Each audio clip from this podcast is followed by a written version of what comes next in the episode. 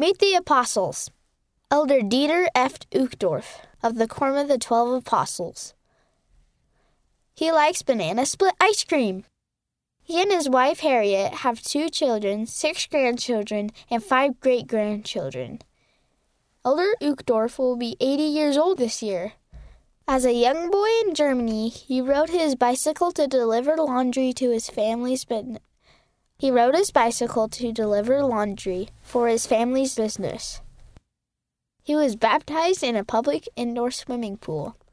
He was a fighter pilot in the German Air Force and a B 747 airline captain. Elder Dieter F. Uchtdorf said, Remember, if God is with you, who can be against you? End of the article Meet the Apostles, read by Daniel Reed McClellan.